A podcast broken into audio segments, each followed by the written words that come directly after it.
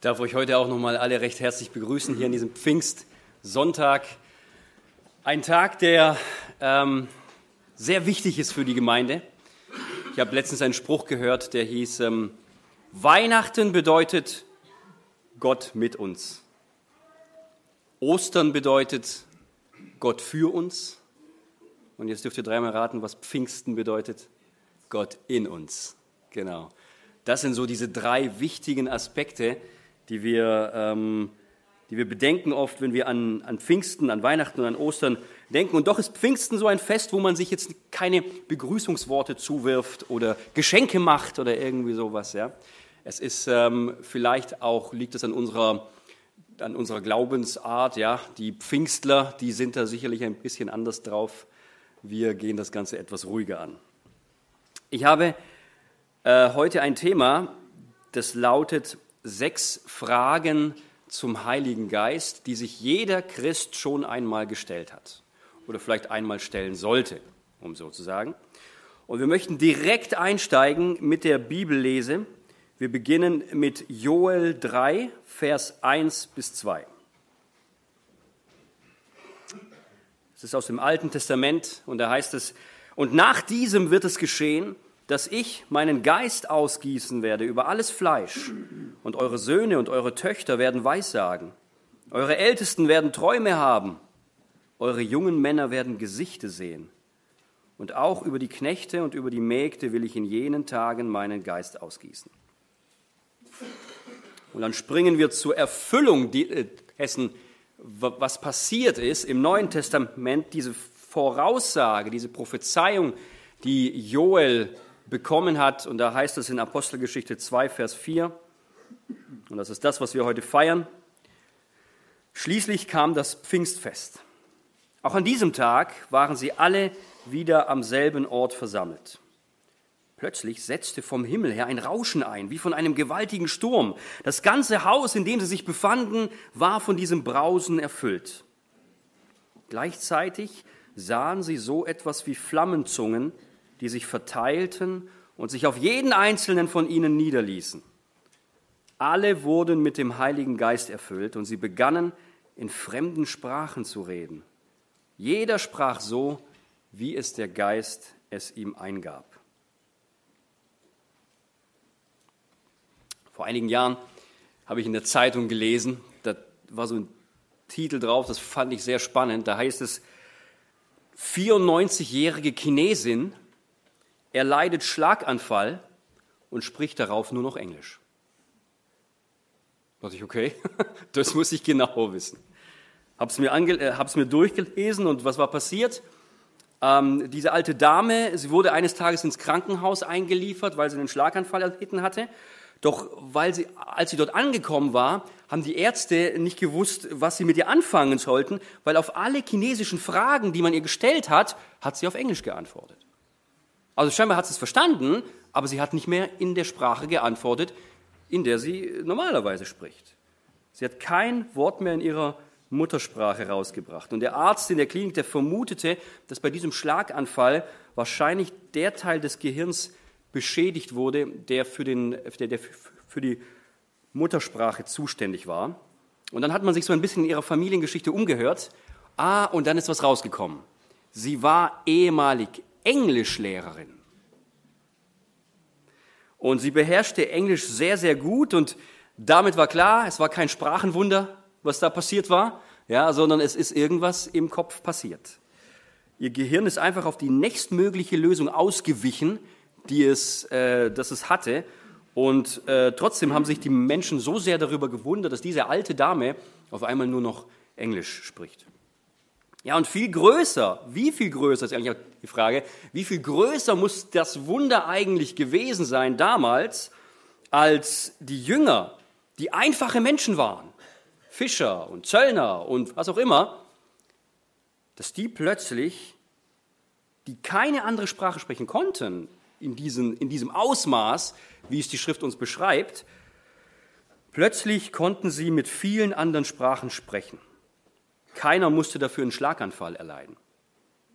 Das ging praktisch ähm, durch den Heiligen Geist. Und der Heilige Geist hat wahrgemacht, was der Prophet Joel hunderte Jahre vorher angekündigt hatte. Er war auf die Menschen gekommen.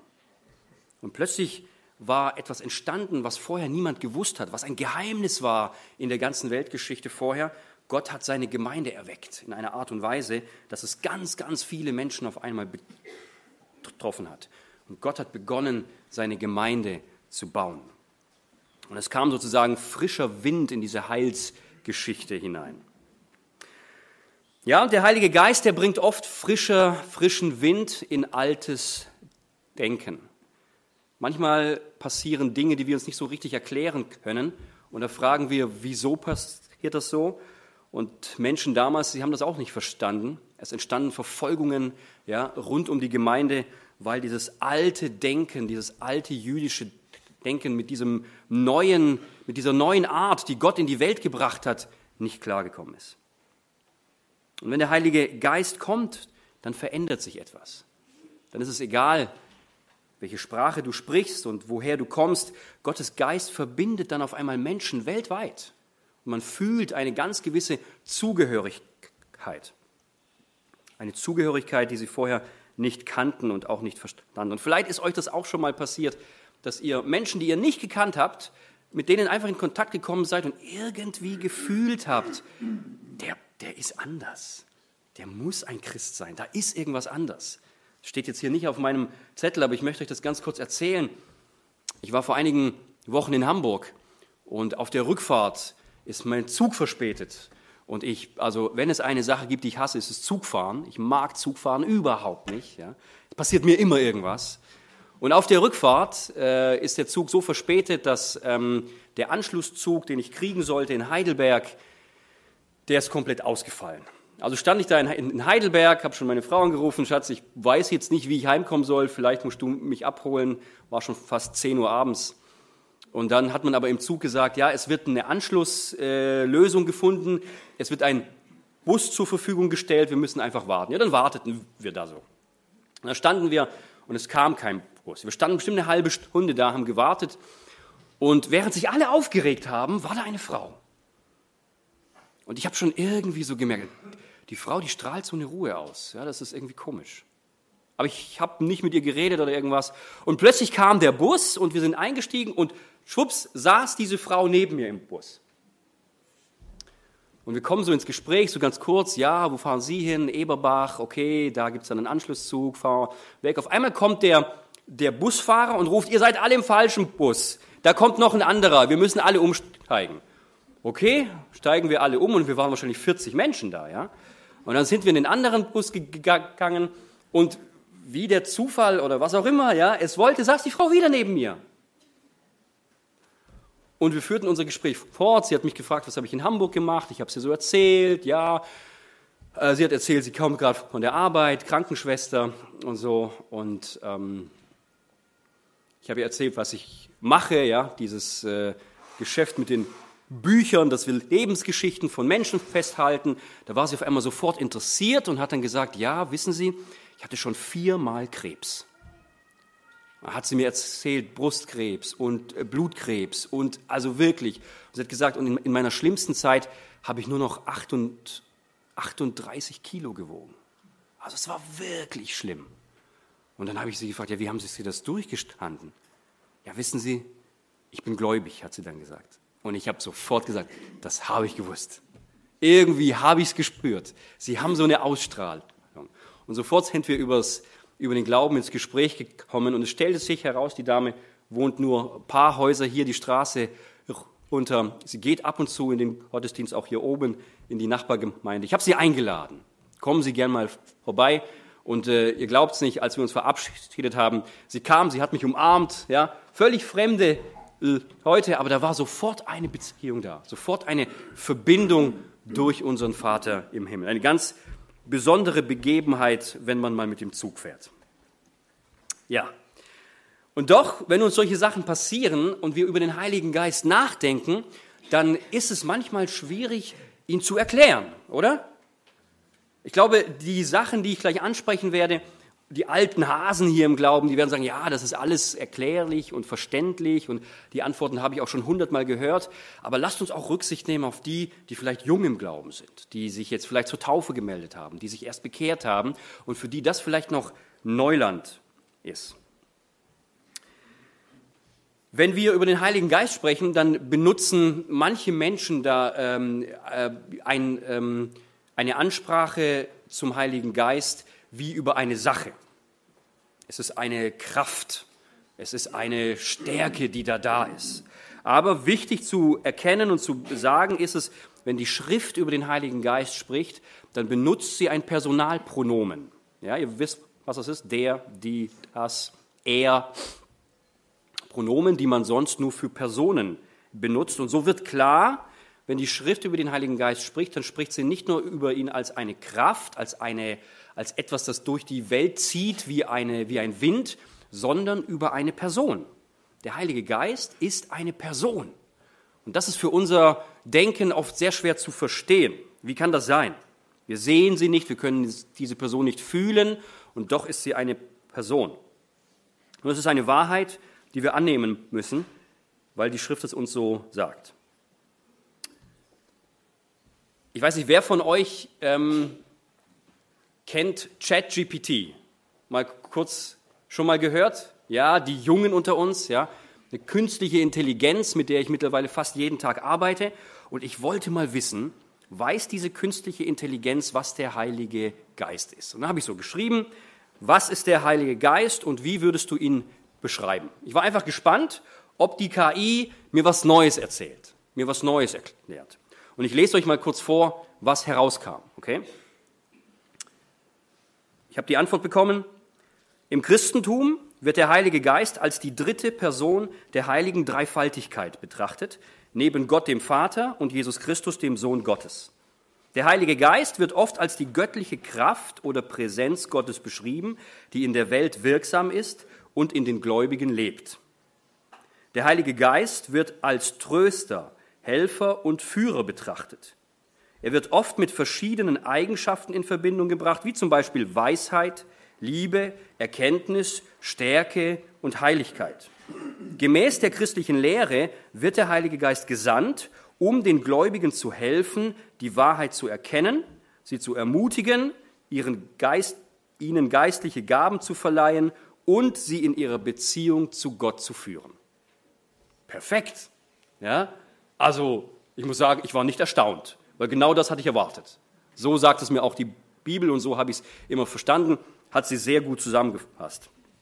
Ähm, und doch weiß ich, es gibt immer noch Fragen zum Heiligen Geist, die wir uns immer wieder stellen und auf die wir heute mal einige Antworten geben wollen, fundierte biblische Antworten. Und ähm, ich möchte diese Fragen einmal kurz vorlesen. Es sind sechs Stück, damit ihr ungefähr wisst, wo der rote Faden in dieser Predigt ist. Erste Frage wird lauten, wozu brauchen wir eigentlich den Heiligen Geist? Zweite Frage, wann und wie erhalten wir den Heiligen Geist? Wie kann ich mit dem Heiligen Geist gefüllt oder erfüllt werden? Viertens, sollte ein Gläubiger den Heiligen Geist fühlen können? Fünftens, wird der Heilige Geist einen Gläubigen jemals verlassen? Und sechstens, was bedeutet es, den Heiligen Geist zu dämpfen oder zu betrüben? Lass uns mal auf diese Reise ein. Gehen wir durch diese sechs Fragen einmal gemeinsam durch. Frage 1 war, wozu brauchen wir eigentlich überhaupt den Heiligen Geist? Ich meine, Gott hat jedem von uns ein Gewissen gegeben. Ein Gewissen, das ausschlägt. Jeder Mensch, sogar die Menschen, die nicht im Glauben sind, die wissen intuitiv bei vielen Dingen, das ist nicht richtig. Das sollte ich nicht tun. Vielleicht, weil das Gewissen an das Gesetz gewöhnt ist, ja, an das, an das staatliche Gesetz und man ganz genau weiß, Steuern hinterziehen ist schlecht, ist falsch, ist eine Straftat. Und dann schlägt das Gewissen vielleicht aus. Aber das Gewissen ist nicht mit dem Heiligen Geist gleichzusetzen. Das ist ganz wichtig zu sehen. Es gibt einen Unterschied. Und Jesus spricht das aus, das haben wir im Leitvers auch gesehen. in Johannes 14, Vers 16, da heißt es an dieser Stelle, und der Vater wird euch an meiner Stelle einen anderen Helfer geben, der für immer bei euch sein wird. An meiner Stelle einen anderen Helfer. Hier habe ich mir ganz kurz die Frage gestellt, hätte Jesus nicht in seiner neuen äh, Kreatur, in seiner neuen Schöpfungsform des Körpers, hätte er nicht einfach auf der Erde bleiben können? Ja, er hätte bleiben können. Ja? Er hatte äh, diesen neuen Körper, er konnte schnell die, ähm, die Ortschaften wechseln. Er war auf einmal da, dann war er durch die Wand, durch die Tür, ist er in einem, in einem Raum erschienen, dann war er wieder weg. Ja? Also er, er hätte bleiben können, aber er sagt auch an der einen Stelle, wenn er geblieben wäre, dann wäre er ja auch immer an einer Stelle gleichzeitig gewesen. Und der Heilige Geist ist überall auf der ganzen Welt zur gleichen Zeit präsent in den Gläubigen. Was ich sehr interessant fand, war hier der erste Teil dieses Verses, wo es heißt, ich will den Vater bitten. Ja, Moment mal. Entscheidet nicht Jesus auch? Hat, ja, das war meine Frage. Warum muss Jesus den Vater bitten? Ich glaube, das zeigt wieder einmal, wie Jesus sich Gott trotzdem unterstellt, ja, ihm die Ehrerbietung bringt. Er weiß aber, wenn wir in den nächsten Vers gehen, da heißt es dann, er wird euch den Geist der Wahrheit geben, den die Welt nicht bekommen kann, weil sie ihn nicht sieht und nicht kennt, aber ihr kennt ihn, denn er bleibt in euch und wird in euch sein. Also es, es, es heißt hier, er wird ihn euch geben. Das heißt, Jesus ist sich sicher, wenn er den Vater bittet, wird der Vater ihn auch geben. Warum kann er sich sicher sein? Weil wir an einer anderen Stelle in der Schrift lesen, Gott hat Jesus alle Macht gegeben. Gott hat ihm alles übertragen. Und egal worum Jesus den Vater bitten wird, Gott wird ihm diese Bitte erfüllen. Und deswegen kann sich Jesus so sicher sein, dass wenn er den Vater darum bittet, dass äh, der Vater diesen, diesen Wunsch auch erfüllen wird und den Geist der Wahrheit geben wird. Er wird euch den Geist der Wahrheit geben, heißt es hier. Das heißt, Jesus sagt, Gott wird den Geist senden und der wird euch mit Wahrheit ausstatten. Ihr werdet die Wahrheit erkennen. Und nur wer diesen Geist hat, kann die Dinge tun, die Gott wirklich gefallen und die ihm zur Ehre dienen. Alle anderen Menschen, die es versuchen, die diesen Geist nicht haben, die tun es aus eigenen Motiven. Vers 18, da heißt es dann, ich werde euch nicht als hilflose Weisen zurücklassen. Ich komme zu euch. Das ist jetzt spannend. Jesus sagt, ich komme zu euch. Er spricht von sich selbst. Ja? Und hier sehen wir diese Einigkeit zwischen Jesus Christus und dem Heiligen Geist. Jesus identifiziert sich mit dem Geist und sagt, ich komme zu euch. Ich werde gehen, aber ich komme zu euch. Ich komme wieder. Und jetzt sehen wir auch hier ganz genau den Grund, warum wir den Heiligen Geist brauchen, denn er sagt, ich lasse euch nicht als Weisen zurück. Er will nicht, dass wir alleine sind.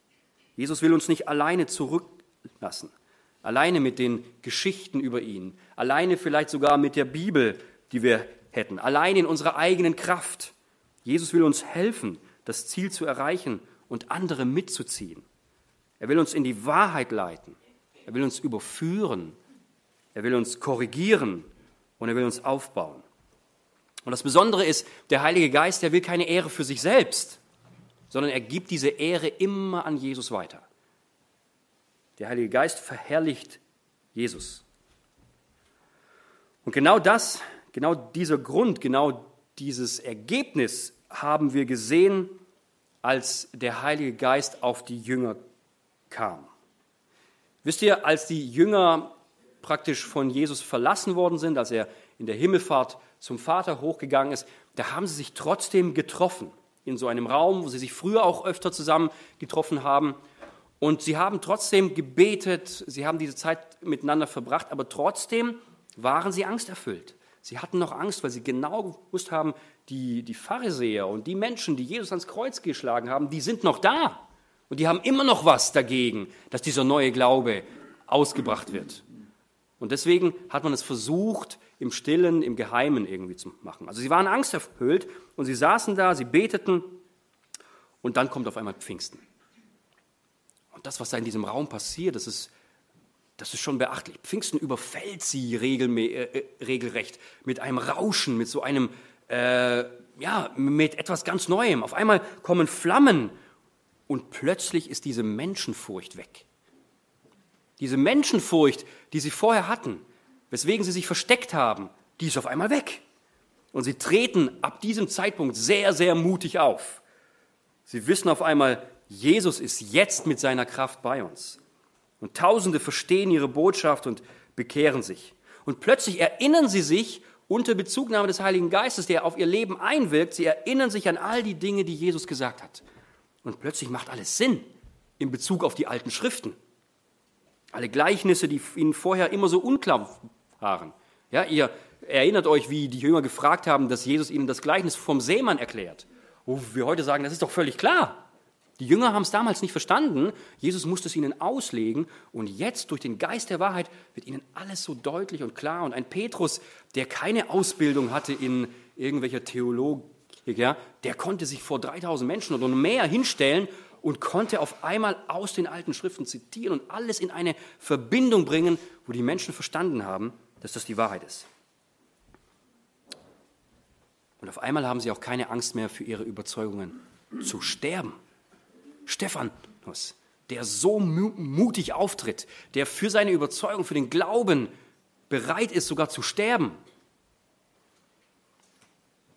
Es läuft niemand mehr weg, so wie damals in Gethsemane, wo alle Jünger weggelaufen sind.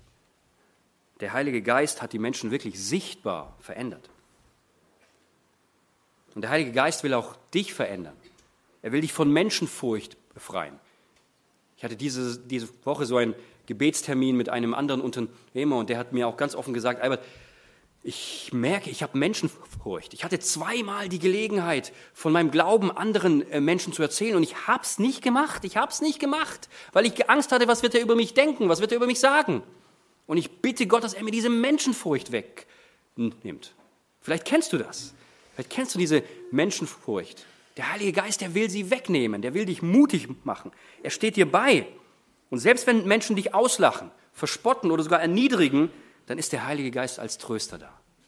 Diese vielfältige Eigenschaften, die er mitbringt, deswegen brauchen wir ihn. Deswegen brauchen wir ihn. Frage 2.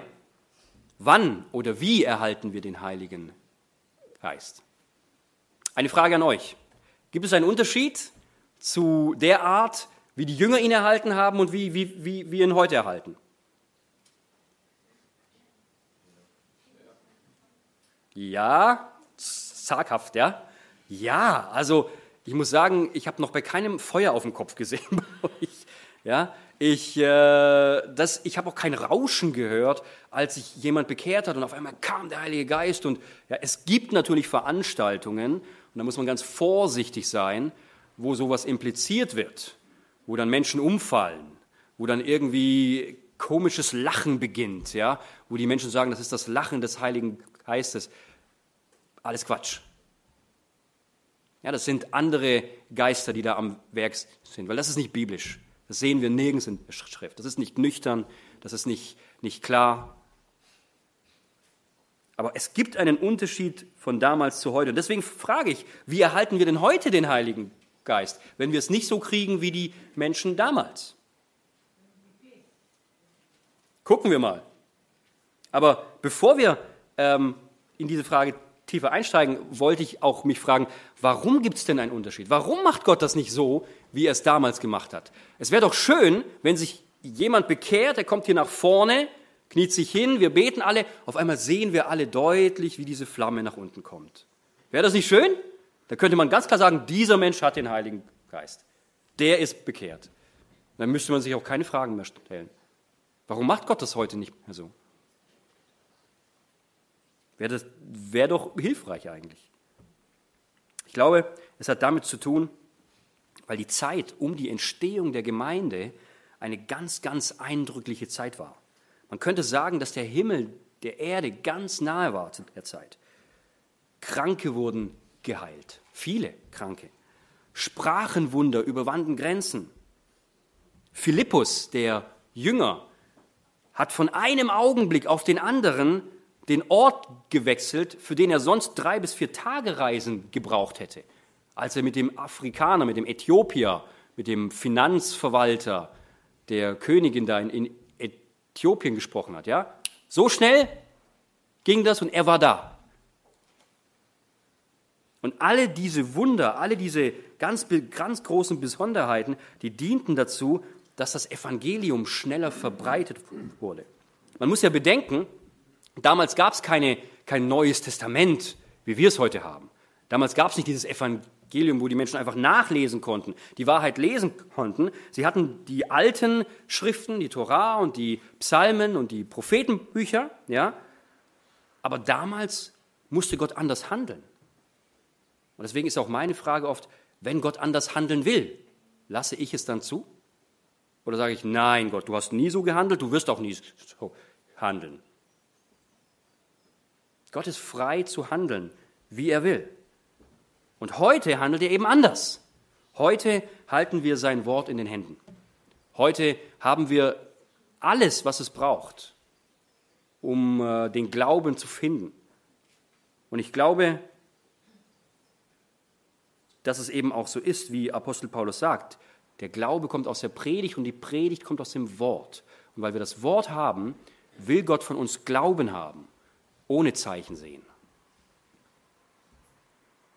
Aber wie kommt denn jetzt heutzutage der Heilige Geist in die Menschen hinein? Der Apostel Paulus hat ganz klar gesagt, dass wir den Heiligen Geist in dem Moment, in dem wir an Jesus Christus glauben, dass wir ihn da bekommen. Das lesen wir in 1. Korinther 12, Vers 13. Hier heißt es, denn in einem Geist sind wir alle zu einem Leib getauft worden. Es seien Juden oder Griechen, es seien Sklaven oder Freie, und sie sind alle mit einem Geist getränkt worden. Das ist bei der Bekehrung passiert, bei der Umkehr, ja, als die Menschen eingesehen haben, dass sie falsche Wege gehen, als sie sich umgedreht haben von ihrem alten Leben. Römer 8, Vers 9, da heißt es, ihr aber seid nicht im Fleisch, sondern im Geist, wenn wirklich Gottes Geist in euch wohnt. Wenn aber jemand Christi Geist nicht hat, der ist nicht sein. Das bedeutet, wenn jemand Christi Geist nicht hat, dann ist er nicht sein. Ja, wer sich nicht bekehrt hat, der kann den Geist nicht haben, wer nicht Buße getan hat. Das heißt, sobald er sich bekehrt hat, hat er den Geist bekommen im Umkehrschluss. Und Epheser 1, Verse 13 und 14, die bringen uns bei, dass der Heilige Geist das Siegel der Errettung ist für jeden, der daran glaubt. Da heißt es, in ihm seid auch ihr, nachdem ihr das Wort der Wahrheit, das Evangelium eures Heils gehört habt und gläubig geworden seid, versiegelt worden mit dem Heiligen Geist der Wahrheit.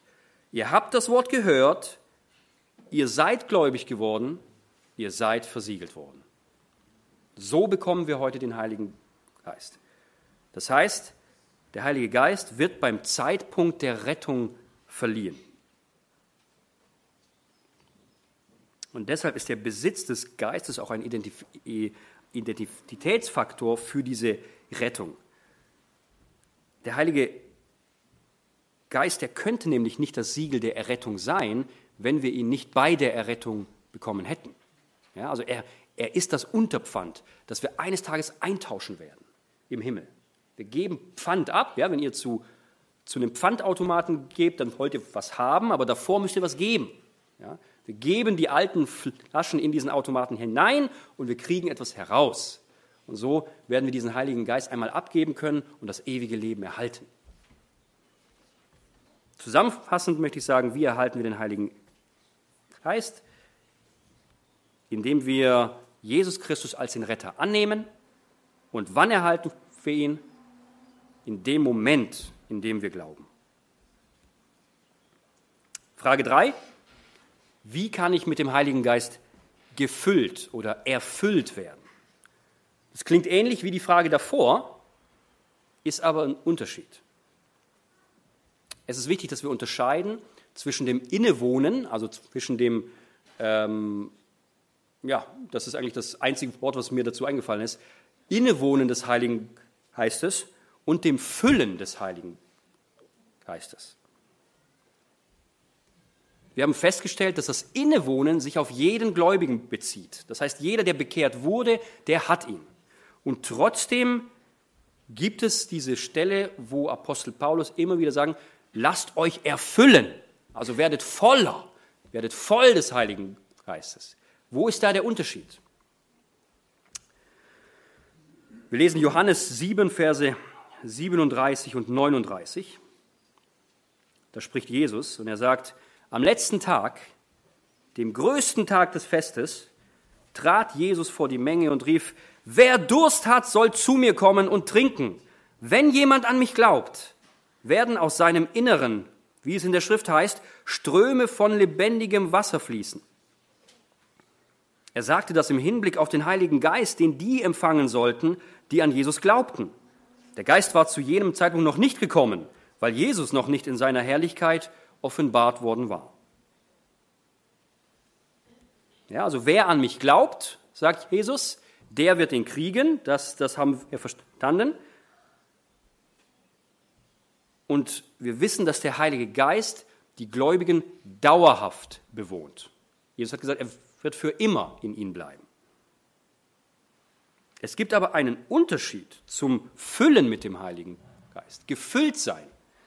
Hier gehen wir zu Epheser 5, Vers 18. Und da geht es darum, dass Apostel Paulus schreibt, und berauscht euch nicht mit Wein, was Ausschweifung ist, sondern werdet voll Geistes. Um mit dem Geist gefüllt zu sein, muss man ihm erlauben, jeden einzelnen Teil seines Lebens zu besitzen, um ihn zu führen und zu kontrollieren. Und das Füllen mit dem Geist bezieht sich nicht nur auf äußere Taten, sondern auch auf die innersten Gedanken und die Motive unserer Taten. Das drückt der Psalm 19, Vers 5 so gut aus. Da heißt es, lass die Reden meines Mundes, also das, was ich tue, ja, das, was man hört, und das Sinnen meines Herzens, das, was keiner sie, äh, hört oder sieht, das Sinnen meines Herzens wohlgefällig sein, Herr, mein Fels und mein Erlöser. Wir wissen aber, dass Sünde uns von dem Füllen des Heiligen Geistes trennt. Und jetzt ist eine ganz wichtige Wahrheit, die wir erkennen müssen, was viele Christen immer noch falsch machen. Es ist nicht das Beten um das Gefülltwerden mit dem Heiligen Geist, das uns mit dem Heiligen Geist füllt. Es ist nicht das Beten darum, dass wir sagen, Herr, bitte fülle mich mit deinem, erfülle mich so voll, wie es nur geht. Das wird dich nicht mit dem Heiligen Geist füllen. Ja, was denn dann? Lediglich der Gehorsam gegenüber Gottes Wort, dass du tust, was er sagt, das wird dich mit dem Heiligen Geist füllen. Wenn wir uns an seine Gebote halten, dann wird er uns füllen. Weil wenn wir uns nicht an seine Gebote halten und trotzdem darum beten, dann kann er uns damit nicht füllen. Dann wird er es auch nicht tun. Und weil wir sündige Geschöpfe sind, ist es unmöglich, dass wir die ganze Zeit voll Heiligen Geistes sind. Zusammenfassend die Antwort, wie kann ich mit dem Heiligen Geist gefüllt werden, indem du Sünde in deinem Leben entdeckst, aufdeckst, aufräumst und gehorsam gegenüber Gottes Wort wirst. Wenn du wirklich gefüllt werden willst. Ich hatte mir überlegt, will ich das überhaupt? Mal ganz, ganz ehrlich nachgefragt, will ich das überhaupt? Weil das bedeutet ja, ich müsste mich selbst wirklich ähm, von all meinen egoistischen Dingen entsagen. Ich müsste ja Opfer bringen. Ich müsste ja wirklich auf vieles verzichten vielleicht, was ich sonst gerne mache. Ich hatte einen Freund, der hat sich in seinem Zimmer Poster aufgehängt von Ferraris. Und er hat gesagt, wenn ich mal 30 bin, dann kaufe ich mir einen Ferrari. Ja? Und er hat darauf schon früh hingespart. Ja, und dann haben wir vor einigen Jahren gesprochen und ich habe gesagt, du fährst ja immer noch einen Golf. und dann hat er gesagt, ja, ja, als ich gesehen habe, dass ein Reifen schon so viel kostet, habe ich gesagt, nee, Also, dann will ich doch kein Ferrari. Und da musste ich dran hängen, ja. Wir haben Wünsche. Wir wollen was Großes haben. Aber wenn wir dann sehen, wie viel Opfer wir dafür bringen müssen, dann sagen wir, ah nee, mir ist mein normales Leben, mein ruhiges Leben, wo ich auch ein bisschen mich um sich, mich selbst drehen kann, ist mir eigentlich lieber. Ich verzichte auf das Füllen des Heiligen Geistes und bleib lieber so für mich. Und damit verzichten wir auf so vieles, was uns der Herr schenken will. Frage 4. Sollte ein Gläubiger den Heiligen Geist fühlen können? Auch eine ganz kontroverse Diskussion in vielen Denominationen und Glaubensarten. Ja? Pfingstler sagen, natürlich musst du ihn fühlen. Ja, klar. Bist du überhaupt bekehrt, wenn du keine Zungenrede hast? Und da machen sie andere unsicher damit. Wir haben festgestellt, dass jeder wiedergeborene Gläubige den innewohnenden Heiligen Geist hat. Jesus hat es gesagt, dass er mit uns sein wird bis ans Ende der Erde, weil er uns diesen Tröster schicken wird. Das steht schon mal fest. Ja? Und ich wiederhole nochmal aus Johannes 14, Verse 16 bis 17, wo Jesus sagt, ich will den Vater bitten und er wird euch einen anderen Tröster geben, dass er bei euch sei in Ewigkeit, den Geist der Wahrheit, den die Welt nicht empfangen kann, denn sie sieht ihn nicht und kennt ihn nicht, ihr aber kennt ihn, denn er bleibt bei euch und wird bei euch sein. Also das halten wir schon mal fest. Ja? Jesus sendet uns also jemanden, der ähnlich ist. Und wir haben festgehalten, in jedem Christen wohnt der Heilige Geist, aber nicht jeder Christ wird von diesem Heiligen Geist auch kontrolliert, weil er es selber nicht zulässt. Es gibt einen Unterschied. Wenn wir von unserem Fleisch ausgehen, das heißt, wenn wir darauf achten, was unserem Ego, unserem Körper, unseren Bedürfnissen gut tun, dann stehen wir nicht unter der Kontrolle des Heiligen Geistes. Und der Apostel Paulus, der äußert sich zu dieser Wahrheit und er, er zitiert diesen Vers oder er, er schreibt diesen Vers, den wir auch schon gelesen haben, wo es in Epheser 5, Vers 18 heißt, und sauft euch nicht voll mit Wein, woraus ein unordentliches Wesen folgt, sondern lasst euch vom Geist erfüllen. Viele glauben, dass der Apostel Paulus hier gegen das Trinken von Alkohol spricht. Aber eigentlich geht es hier im Kontext um die geistliche Kampfführung. Wie soll ich meinen Glauben, wie soll ich meinen Kampf im Glauben führen? Es gibt hier wesentlich mehr als nur eine Warnung vor dem Trinken von Alkohol. Aber was er hier macht, ist, er macht einen Vergleich. Er sagt, wenn Menschen zu viel Alkohol getrunken haben, dann weisen sie bestimmte Eigenschaften auf, wie zum Beispiel, sie werden schwerfällig. Ja? Sie halten sich nicht mehr so stabil auf den Beinen. Ihre Sprache verändert sich. Sie ist nicht mehr klar, sondern man lallt. Das Urteilsvermögen wird beeinträchtigt. Wenn sich Menschen, die Alkohol getrunken haben, noch ins Auto hetzen, ist das ein großes Risiko, weil sie nicht mehr genau wissen, schaffe ich es noch zu bremsen, kriege ich die Kurve noch und dann passieren Unfälle. Deswegen ist es so gefährlich. Und der Apostel Paulus wendet ja einen Vergleich an und er sagt, es gibt Eigenschaften, die einen Menschen kennzeichnen, die zu viel Wein getrunken haben, aber es gibt auch Eigenschaften, die einen Menschen kennzeichnen, der vom Heiligen Geist kontrolliert wird. Und wenn wir in Galater 5, Vers 22 über äh, die Früchte des Heiligen Geistes äh, lesen, dann sehen wir dort, was sind denn die Eigenschaften eines Menschen, der vom Heiligen Geist erfüllt ist. Und diese Verbform, die der Apostel Paulus in Epheser 5, Vers 18 anwendet, die zeigt auf, er sagt hier, lasst euch vom Geist erfüllen. Das ist eine kontinuierliche Form. Das sollen wir immer machen. Jeden Tag sollen wir darum bitten und im Gehorsam handeln, dass wir, die, ähm, dass wir den Willen des Vaters tun können. Denn das will der Heilige Geist in uns vollbringen. Der Rest von Epheser 5, der zeigt uns dann auch die Eigenschaften eines geisterfüllten Gläubigen. Hier heißt es in Epheser 5, Vers 19 und 21, ermuntert einander mit Psalmen und Lobgesängen und geistlichen Liedern, singt und spielt dem Herrn in eurem Herzen und sagt Dank Gott dem Vater alle Zeit für alles, im Namen unseres Herrn Jesus Christus. Machen wir das? Das ist so ein Kennzeichen. Ja? So ein Kennzeichen, wo auch andere Menschen an uns erkennen werden, dass wir mit dem Heiligen Geist gefüllt sind. Dass egal welche Lebenssituation an mich herankommt, ich kann Danke sagen. Ja, okay, vielleicht ist mir was Schlimmes passiert, aber der Herr will mir auch damit irgendwas zeigen. Es ist nicht einfach. Die Frage ist aber, kann man den Heiligen Geist fühlen? Spürt man ihn? Wichtig festzuhalten ist, aufgrund der Schrift, die wir jetzt vorher gelesen haben, können wir sagen, wir sind nicht dann mit dem Heiligen Geist erfüllt, wenn wir ihn fühlen, sondern wir wissen, dass wir erfüllt sind, weil es ein Privileg der Christen ist. Mit dem Geist erfüllt zu sein oder vom Geist kontrolliert zu sein, ist dann das Resultat davon. Das wird man dann im Leben sehen. Allerdings darf man auch nicht leugnen, dass wir manchmal von der Anwesenheit des Geistes wirklich übermannt werden, dass wir erfüllt werden, dass wir es dann wirklich fühlen, dass uns die Tränen kommen, dass wir merken, da lief gerade ein Lied und das hat mich so angesprochen im Herzen, mir laufen die Tränen und ich spüre es. Ja? Der Geist hat wirklich in meinem Herzen sich entfaltet, hat zu mir gesprochen, ich bin überführt worden, ich kann Danke sagen. Es ist kein, wie soll ich sagen, es ist kein Muss, dass wir ihn fühlen, aber wir können ihn fühlen. König David zum Beispiel, wie muss er sich gefühlt haben? Es heißt in 2 Samuel 6, Vers 14, David tanzte mit aller Macht, als diese, als diese Bundeslade zurückgeholt worden ist. Ja, andere, die ihn gesehen haben, haben gesagt, du drehst gerade durch.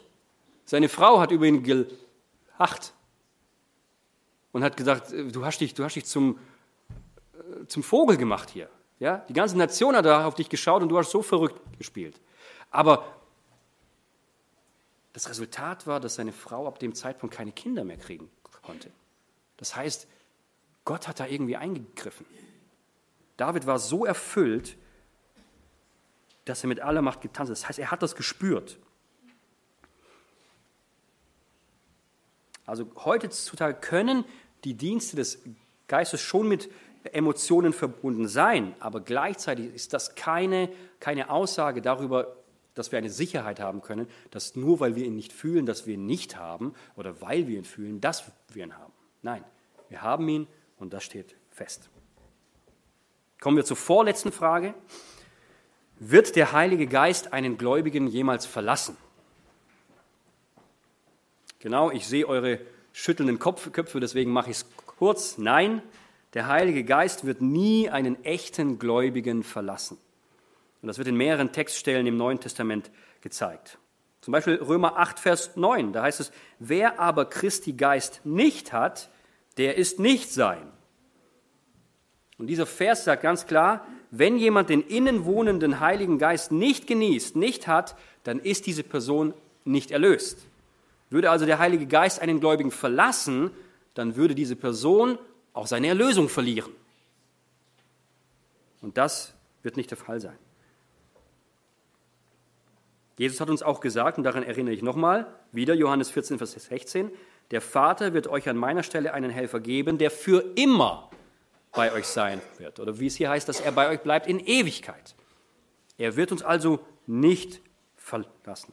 Und trotzdem ist es wichtig, dass wir sehen, es gibt eine Zeit vor der Himmelfahrt und eine Zeit nach der Himmelfahrt. Vor der Himmelfahrt hatte der Geist mit dem Menschen eine Kommen- und Gehen-Beziehung.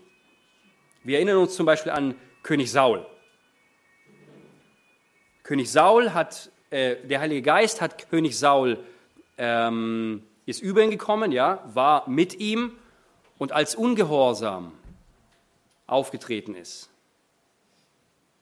als Saul sich zum König und Priester machen wollte, da hat der Heilige Geist ihn wieder verlassen.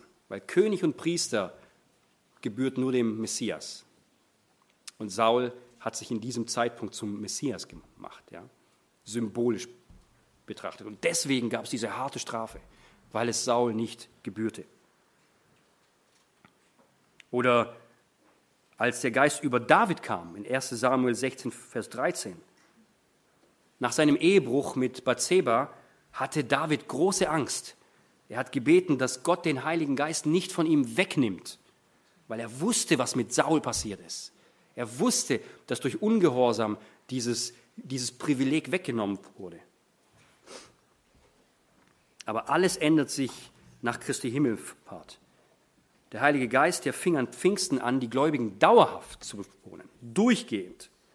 Das lesen wir in Apostelgeschichte 2. Und das ist die Erfüllung des Versprechens von Gott, von Jesus, dass er immer bei uns sein wird. Halten wir fest, dass der Heilige Geist einen Gläubigen nie verlassen wird, aber es ist möglich, dass unsere Sünde den Geist auslöscht. Das lesen wir in 1. Thessalonicher 5, Vers 19. Da sagt Paulus, den Geist dämpft nicht. In der Elberfelder heißt es, den Geist löscht nicht aus. Ja, wie? Kann, ich, kann der Geist dann doch weg sein? Sünde hat immer Auswirkungen auf unsere Beziehung mit Gott. Und unsere Beziehung mit Gott ist sicher in Christus, aber eine nicht zugegebene Sünde, eine nicht vergebene Sünde in unserem Leben kann diese Gemeinschaft mit Gott und das Wirken des Heiligen Geistes in meinem Leben blockieren, verhindern. Ich bleibe an einem Platz stehen, da ist kein Wachstum mehr in meinem Leben zu sehen. Und deswegen ist es so wichtig, dass wir unsere Sünden gestehen.